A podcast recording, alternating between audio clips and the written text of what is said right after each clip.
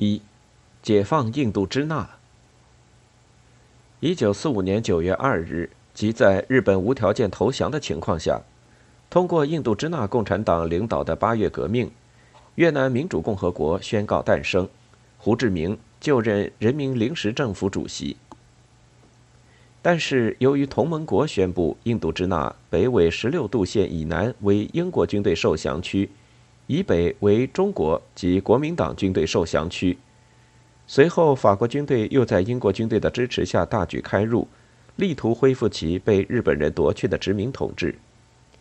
胡志明领导的人民临时政府不可避免地陷入到困境之中。为了取得国民党军队的承认，胡志明不仅一度宣告解散了印度支那共产党，而且公开承诺越南今后将成为中立国家。但法国殖民主义者并不买账。随着1946年3月国民党军队撤出越南，法国人事实上就开始了取缔人民临时政府的军事行动。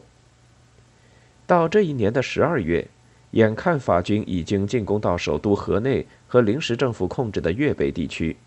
胡志明终于不得不公开发表宣言，建立越南独立同盟，发动抗法战争。越南抗法战争从一开始就是一场力量悬殊的较量。越南党过去只打过一些游击战争，部队既缺少训练，又缺少正规战争的经验，再加上没有较先进的武器，面对装备精良，尤其是有优势空军支援的法国军队，越南人民的抗法战争从一开始就处于相当困难的境地。越南人民军只能依据粤北山地建立中央根据地，在其他地区多半只能开展游击战。各地组织被法军分割，再加上交通不便，相互来往都十分不易。中央根据地虽地处粤北山地，又临近中国边界，但却经常遭到法军的扫荡和轰炸。边界通道及其重要战略要点均被法军所占。在这种情况下，得知中华人民共和国建立的消息后，曾与中国共产党长期共事、抗法战争爆发后已经与中共中央建立起电台联络的胡志明，几乎马上就派李班、阮山两人来到北京，要求中共中央给予援助。新中国是中国共产党人依据毛泽东的革命理论，用武装夺取政权的方法，走农村包围城市的道路。在战争中建立起来的，因此，从延安时期直至新中国建立以后，毛泽东都始终坚持这样一个观点，即革命的中心任务和最高形式是武装夺取政权，是战争解决问题。这个马克思列宁主义的革命原则是普遍的对的，不论在中国和外国，一概都是对的。正是从这种观点出发。中国共产党人胜利伊始就积极鼓励落后国家的共产党学习自己的榜样。尽管考虑到亚洲一些国家的革命活动还十分困难，切忌张扬，他们在宣传中国革命道路时不能不有所保留，但他们的态度是显而易见的。刘少奇公开告诉亚洲各国共产党，在共产党的领导下实行统一战线的政策，创立革命根据地。通过武装斗争夺取政权，这不仅是中国人民取得胜利的基本道路，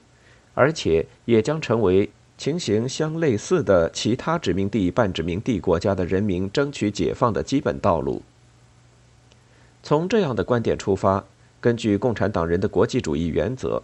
无论新中国建立之后自身的建设和政权巩固面临何等重要的任务。中共领导人都注定会对周边国家共产党争取民族解放的斗争抱以高度同情，甚至积极支持的态度。越南共产党领导的援助要求，自然会得到他们的响应。中共中央的这种态度，在此前与越南党的关系当中也可以看得很清楚。新中国建立之前的几年里。由于中国共产党的力量主要集中在北方，中共中央与胡志明及其领导下的党和政府，除了电讯联络之外，几乎很少直接交往。但是从中国革命的经验出发，中共领导人对越南党在抗日战争结束后所取得的胜利，从一开始就给予高度评价。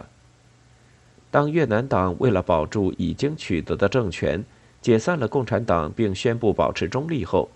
中共中央立即在内部予以批评。而当胡志明重新高举起武装斗争的旗帜，发动抗法战争后，中共中央又很快表示了支持的态度。一九四九年十二月，胡志明派出的代表李班、阮山来到北京，要求中共向他们派遣军事干部，并提供三个师的装备和一千万美元的财政援助。虽然毛泽东这时已经离开北京，前往莫斯科访问。在京主持中央工作的刘少奇，还是马上给刚刚开到广西不久、尚未完全结束对白崇禧部队作战的林彪及陈根所部发去电，要求他们侦查由广西与越南胡志明部队联络的道路情况，报告中央。同时询问，在武器弹药及医药方面，你们能否给他们若干帮助？当得知在云南的国民党李弥、余承万两部有可能退入越南的情况后，刘少奇还特别担心李部将给胡志明后方以极大威胁，因而去电林彪询问，是否可令已经到达广西百色的三十八军立即在陈根的率领下入滇截击李余二部入越的道路，以解胡志明之后忧。中共中央对越南抗法战争的支持和关注。由此可见一斑。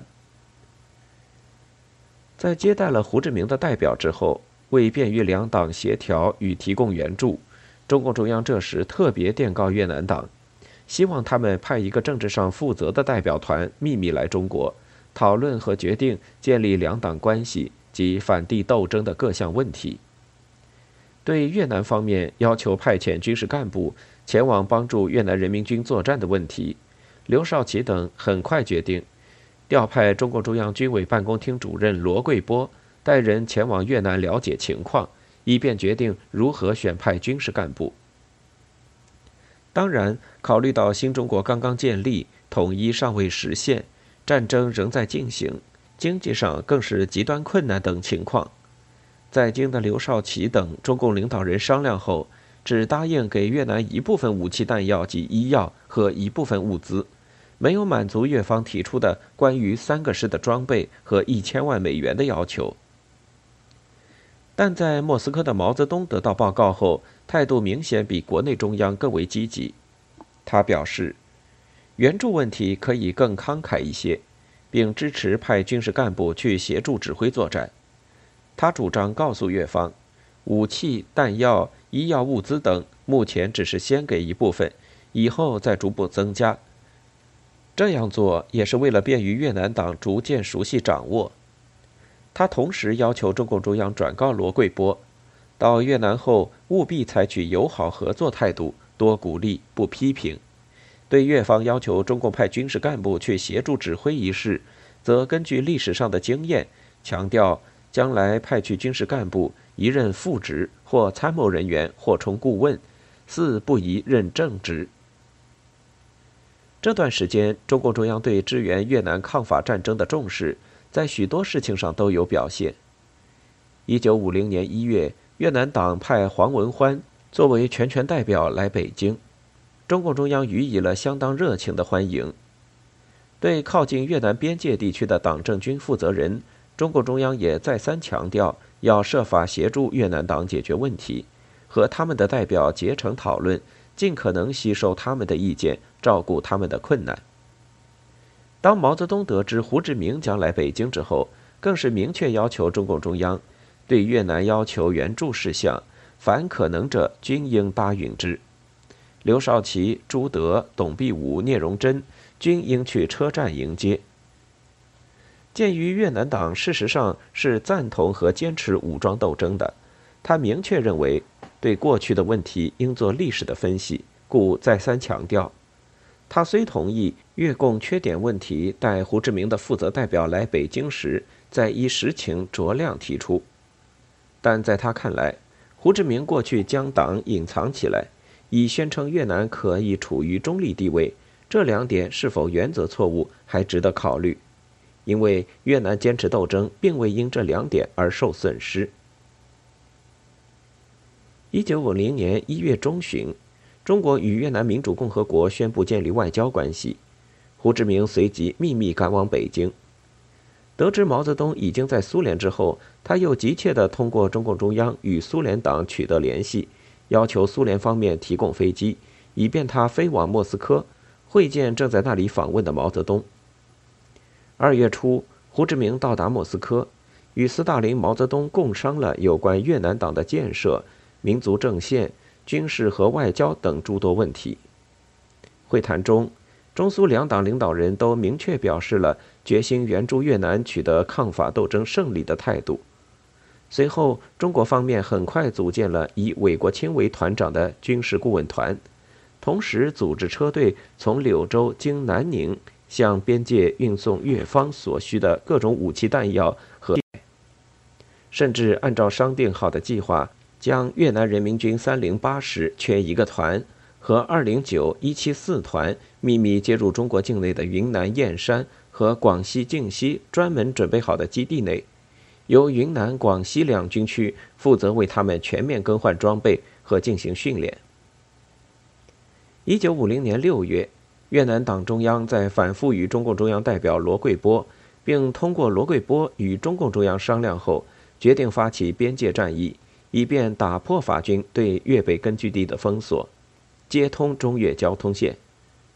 为此，越南党要求中国帮助提供充分的后勤保障，特别要求中国军事顾问团立即赶到粤北根据地，并要求另派一位高级军事指挥员协助进行整个战役的组织指挥。中共中央很快表示了同意，之后即根据越方要求，成立了以广西军区副司令员李天佑为主任的支援委员会。负责领导战役所需粮食、弹药、药品等援助物资的筹集和运送工作，并在边界附近的中国境内设立了两所专门收治越军伤员的野战医院。同时，中共中央军委指示已经集结在广西南宁的军事顾问团立即启程入粤，并指派西南军区副司令员兼云南军区司令员陈赓以中共中央代表身份赴粤。在军事顾问团的配合下，协助进行边界战役的组织指挥。陈赓等人于七月上旬动身，秘密前往越南，途中即到粤北根据地后，接连不断的就边界战役的设想和具体方案向中央军委和毛泽东提出自己的意见。毛泽东对此次战役十分重视，反复去电给予指示。要求陈赓等人努力帮助越南党打开一个相当的局面，作战时务做充分准备，确有把握再动手，其余必胜。九月十六日，即美军在朝鲜仁川登陆的第二天，边界战役开始打响。毛泽东随后一面高度关注朝鲜战争的形势，与斯大林磋商中国出兵援朝的可能性。